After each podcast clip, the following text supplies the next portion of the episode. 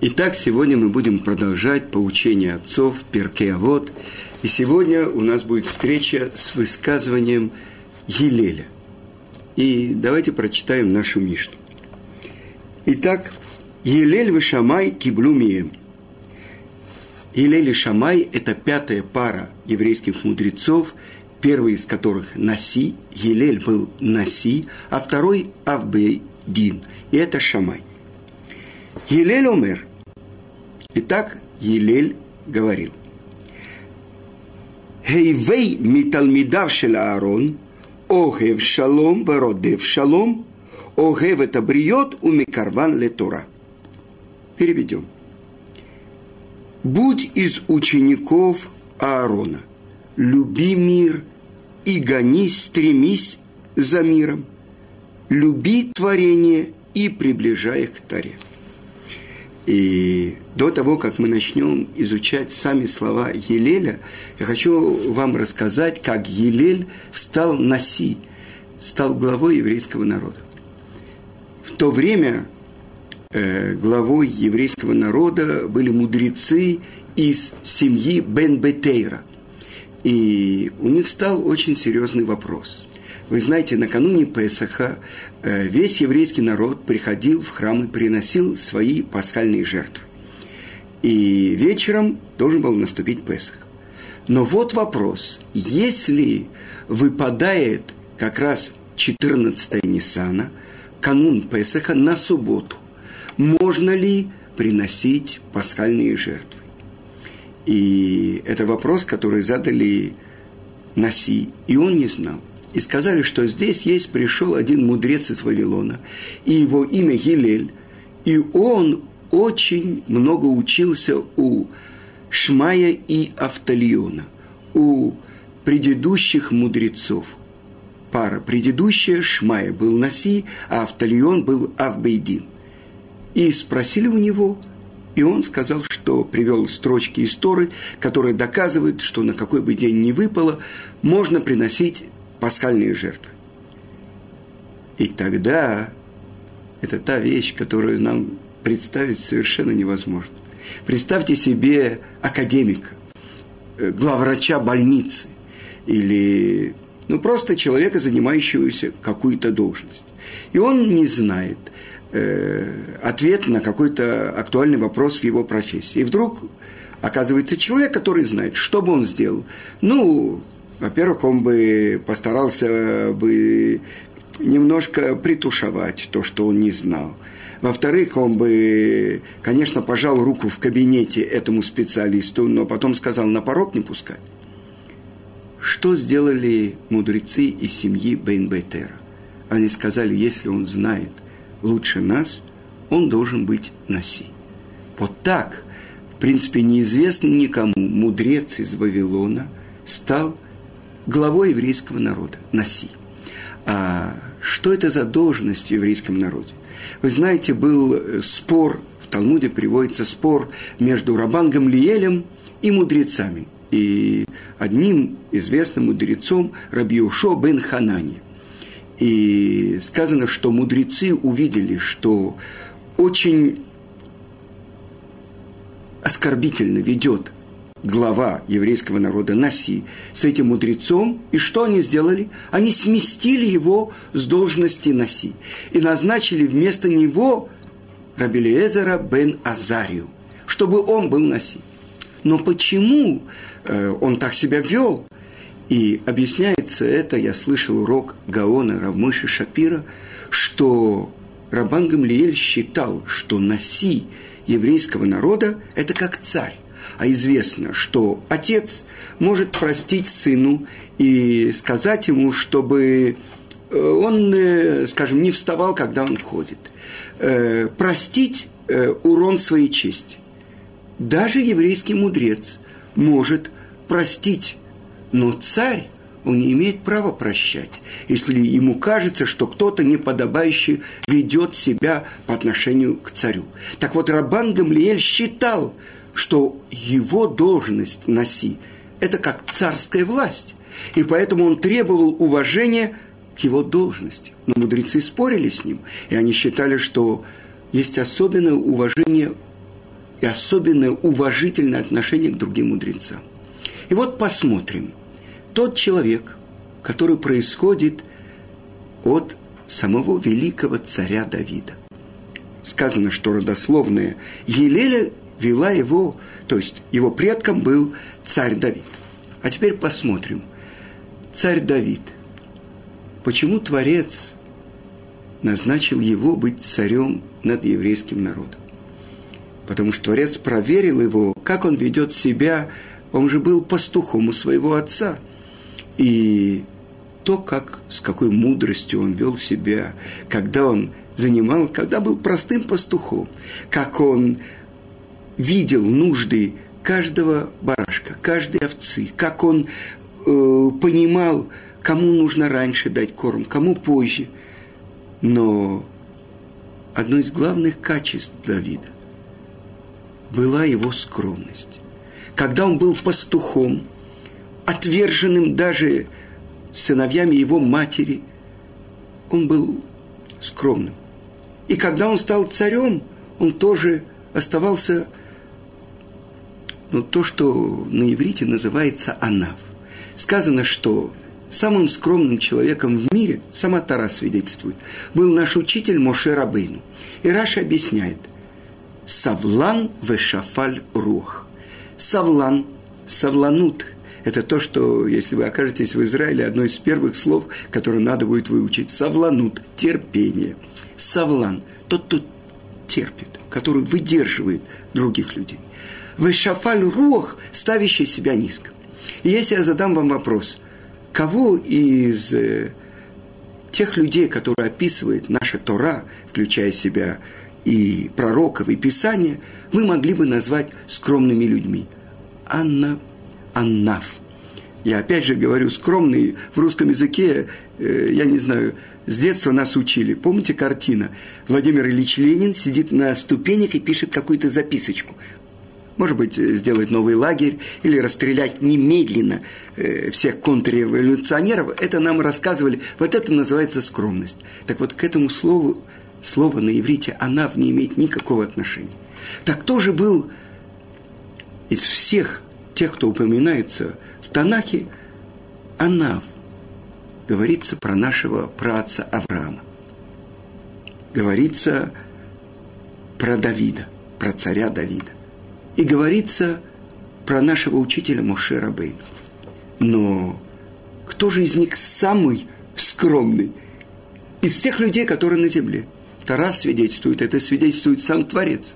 Это именно Моше Рабейну. Но почему и тогда объясняется, что когда Авраам говорит «Вани афар ва эфер», а я прах и пепел, все-таки у меня что-то есть. Я из себя что-то представляю. Ну, что такое? Прах. Что это? Пепел. Прах. Это все-таки что-то можно использовать, а пепел это вообще ничего. Но при всем при том есть что-то. Что говорит про себя царь Давид? Вы они толаа валю иш. А я червь, а не человек. Червь – это тоже что-то. А что говорит про себя Моше Рабейну, наш учитель Моше? Венахну ма. На иврите слово «мы» – анахну. А он говорит без буквы алиф. Венахну ма. А мы что? Что вы выступаете против нас, против меня и Аарона? Но давайте посмотрим. Когда говорит эти слова наш братец Авраам, он ведь говорит это в молитве, обращаясь к Творцу. Что говорит царь Давид? Тоже перед Творцом. Я червь, а не человек. Но величие Авраама, извините, я ошибся, но величие Моше Рабейну, что он говорит так, обращаясь к другим евреям. У меня нет моего алифа. Ну, тогда мы должны понять, что же это такое скромность. Тогда человек говорит, я вообще ничто и так далее. Известная история, которая происходила с Рав Айбишец. Он всегда в Йом-Кипур искал место, чтобы молиться рядом с таким человеком, который полностью раскаялся. И вот он смотрел, обычно он сидел на равинском кресле, а он посмотрел, был один человек, который в Минху так бил себя в грудь, так плакал и говорит, что я при жизни червь и прах, а после смерти тем более – он пошел и стал возле этого человека. И начал молиться возле него. Человек этот плакал и в Минху, особенно в Коль Нидрой и так далее. И Равайбишец прямо был доволен, что он нашел такого настоящего человека, который в таком раскаянии молится. И утром возле него он молился, и тоже это были ручьи слез, и человек плакал. Но вот начали вызывать к Торе. Сначала вызвали Коина, потом вызвали Леви, и вдруг третьего вызвали одного из прихожан, одного человека. И этот самый человек, который был в таком раскаянии, в таком плаче, вдруг он закричал на Габая, «Наглость! Что это такое? Почему его вызвали, а не меня?» Рав Йонатан Айбешец, у него глаза вылезли на лоб. Он обратился к нему и сказал – это ты, который говорил, я червь и прах при жизни, тем более после смерти. В таком раскаянии ты был, и сейчас ты так говоришь Габаю? Он говорит, рабой, вы не понимаете. То, что я молился и обращался к Творцу, это мои отношения с Творцом. А этого человека третьим вызвали, а не меня. Это мои отношения с этим человеком. Так вы понимаете сразу, что есть принципиальная разница когда я обращаюсь к Творцу. С другой стороны, когда я веду спор с другим человеком и требую почет себе. Так вот, что же такое анаф? Я хочу вам показать на примере Елеля. Известно, Талмуд э, рассказывает о многих э, событиях из жизни Елеля. Э, я расскажу вам вначале о том, что сказано в Талмуде – что когда в будущем мире придут бедные и скажут, мы не могли учить Тору из-за того, что мы целый день с утра до вечера искали пропитание для нашего дома, для наших детей. Кто их будет обвинять? Их будет обвинять Гилель. Сказано, что когда он, при, когда он э, жил и учил Тору, какая профессия у него была? Он рубил сучья, он собирал хворост потом продавал его, половину он отдавал семье на пропитание, а половину он платил привратнику, чтобы войти в дом учебы, чтобы учиться у великих мудрецов Шмая и Эвталиона. И вот в Иерусалиме, я помню, 29 лет тому назад, когда я приехал, 8 марта в Иерусалиме выпал снег. И для нас это было вообще удивительно, мы приехали из Москвы, чтобы в Израиле, в Иерусалиме был снег. Для нас это было поразительно. И вот мы пешком пошли к старому городу из района Гило. Ну так вот, что происходило с Елелем. Тоже выпал снег. И он не сумел найти достаточно этих э, хвороста, чтобы продать. И он попросил у привратника, чтобы он пропустил его без денег, чтобы он мог учиться. Но тот сказал, нет – заплати там две пруты, тогда я тебя пущу. И что сделал Елель? Он поднялся на крышу, потому что он видел, что там есть э, окно, которое выходит, и оно немного приоткрыто. И вот он приложил свое ухо к окну, чтобы слышать, что говорят еврейские мудрецы. И снег падал на него. И сказано, что это была суббота. И вот наступило утро. И обратился Шмая к Автальону, говорит, вроде уже э, утро, а почему так темно? Они обратили взгляд на крышу и увидели там э, какого-то человека. Ну, это же опасность для жизни, снег, холод. Они поднялись на крышу и увидели человека, который почти был обморожен. И они развели огонь и согрели горячую воду, чтобы спасти. Кто был этот человек? Это был тот самый Хилель. И сказано, что вы знаете, что есть такой закон, что мы имеем право нарушить субботу, чтобы спасти жизнь еврея. Тем более, сказали Шмая и Автолион, чтобы спасти жизнь Елеля, который из любви к Торе готов даже на то, что он э, готов отдать жизнь за Тору. Так вот, когда он вернулся из Вавилона, И когда его назначили Наси, главой еврейского народа, так э, мы уже слышали историю, как в предыдущих поколениях глава еврейского народа, он требовал к себе почета. И вот описывает Талмуд такую историю, что два человека поспорили. Один сказал, что я заставлю разгневаться Елеля. Тот сказал, спорим на 400 монет, серебряных монет. И вот, представьте себе, пятница, накануне субботы, э, обычно накануне субботы столько дел, что все евреи спешат, чтобы что-то успеть сделать. Этот человек подождал, когда Елель зашел в ванну, в душ, я знаю, намылился, наверное. И вдруг он кричит, кто здесь Елель, где здесь Елель? Обратите внимание, не глава еврейского народа, не Наси, не Рав, не Раби, а просто Елель, друг его – и человек, который должен выскочить из душа, он э, быстро вытирается, накидывает на себя одежды, выходит, сын мой, я Гилель, что ты хочешь? И задает ему вопрос этот человек, э, почему у африканцев такие головы? Э, яйцеобразные или такие?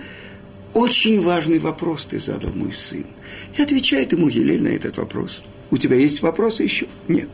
Возвращается Елель заходит в душ, я не знаю, намыливается. Кто здесь Гилель? Опять кричит этот человек.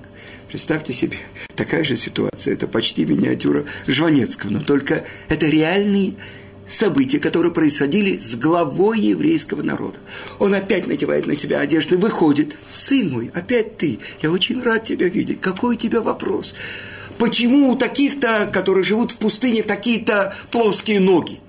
Ой, какой важный вопрос ты задал, отвечает Елель ему на этот вопрос. Возвращается. И ситуация повторяется третий раз. Елель! Кто здесь Елель? А суббота приближается, нужно еще много сделать. Сын мой, задавай все вопросы, говорит ему Елель. И вдруг этот человек говорит, если ты тот самый Елель, чтобы не было таких, как ты в еврейском народе.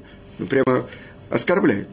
Спрашивает Елель, что ты, сын мой, почему ты такое говоришь? Потому что я поспорил на 400 серебряных монет, что я заставлю разгневаться Елеля, а ты не гневаешься.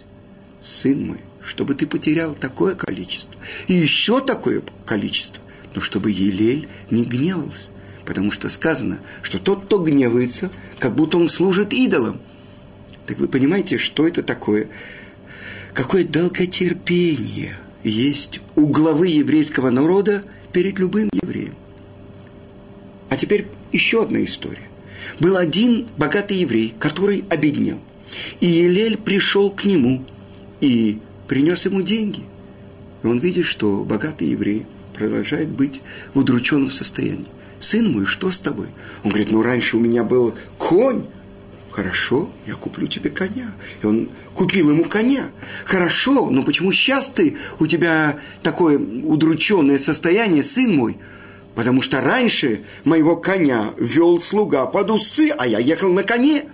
Это то, что было у меня. Какая проблема, говорит Елель. Я поведу тебя под усы твоего коня. Вы понимаете, что это такое? Чтобы делать настоящую милость, хесед с другим евреем – какой почет Елеля! И потом мы будем учить то, что говорит глава еврейского народа. Если я здесь, все здесь. Вы понимаете? И это говорит Елель, как бы скромный, как это можно понять? И тогда объясняют комментаторы. Им они кан, а коль они – это одно из имен Творца – то есть настоящая скромность – это не значит, что человек не знает своего величия. И приводят комментаторы, что сам Моше Рабейну говорит своему брату Аарону, первого Нисана, когда погибли при освящении храма его два старших сына, Надав и Авигу, что я думал, что то, что мне Творец сказал, среди моих близких я освящусь, я думал, это буду я или ты, Аарон. То есть понимает Моше Рабейну, что он один из самых приближенных к Творцу. Так где же скромность? А сама Тара говорит, что он самый скромный из всех людей, которые были в мире. Что это значит? Это значит, что он, понимая то, величие, и те достоинства, и то пророчество, и ту близость к Творцу, который дает ему Творец, считаешь, что это все принадлежит Творцу. И это то, что отличает Елеля, который является главой еврейского народа, но не приписывает себе. Он говорит, если я здесь, то есть Творец, который находится во мне, все здесь. Так какие же первые слова мы учим в Мишне? То, что говорит Елель. Повторим их. Будь из учеников Аарона. Э, не будь как Аарон. Понимает Елель, что он не может приблизиться к Аарону.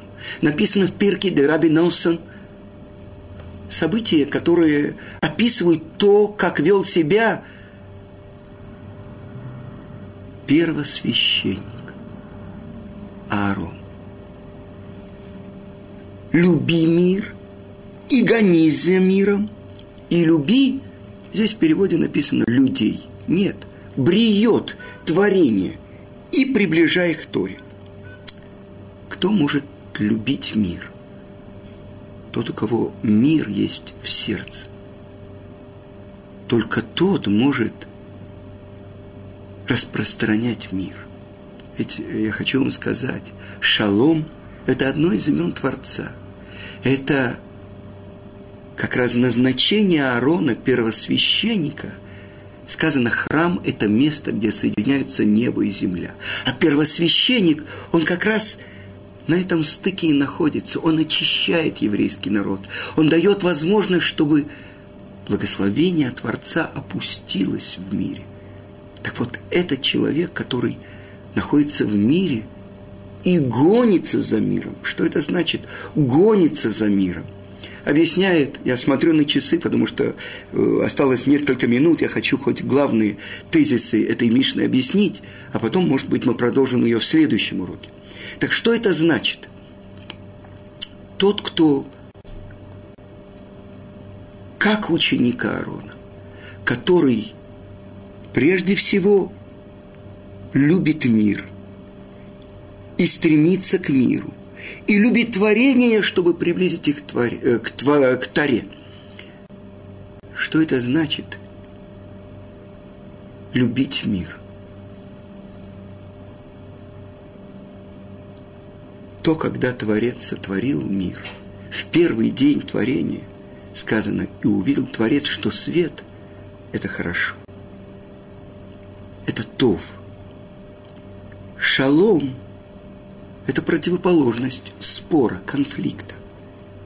Тот, кто находится в мире с Творцом, он может находиться в мире с другими людьми. И это первосвященник, это Аарон. Но что значит родев шалом? Это значит гнаться за миром. И то, что я хочу процитировать, Перки Дарабинасан приводит такой случай. Если он видел, два еврея поссорились. Он приходил к одному из них и говорил, ты знаешь, что твой друг, он рвет нас в себе волосы, он меня умолял и говорил, как я мог себе позволить так говорить с таким человеком, который является мой друг, как я его оскорбил, как я не нахожу себе места, как я могу это исправить? Задают вопрос комментаторы. Он же говорил явную ложь. И один из хасидских рэби объясняет, что в тот момент, когда Аарон произносил эти слова, чува, раскаяние входило в сердце того человека, про которого он говорил. И этот человек, которого он убеждал, что другой раскаивается, он тоже раскаивался. И когда эти два еврея встречались, один бросался на шею другого, обнимались, целовались. С другой стороны, если ссорились муж и жена, одна из главных забот. Если есть мир в еврейском доме, есть мир во всем мире. Если нет мира в еврейском доме. И поэтому говорится, что Творец дает разрешение, чтобы было смыто его святое имя, чтобы наладить мир между мужем и женой. Это глава Сота, которая описывается в Таре.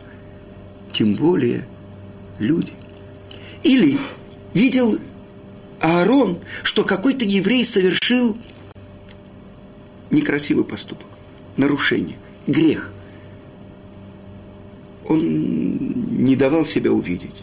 Но через несколько мгновений он бросался с объятиями к этому еврею.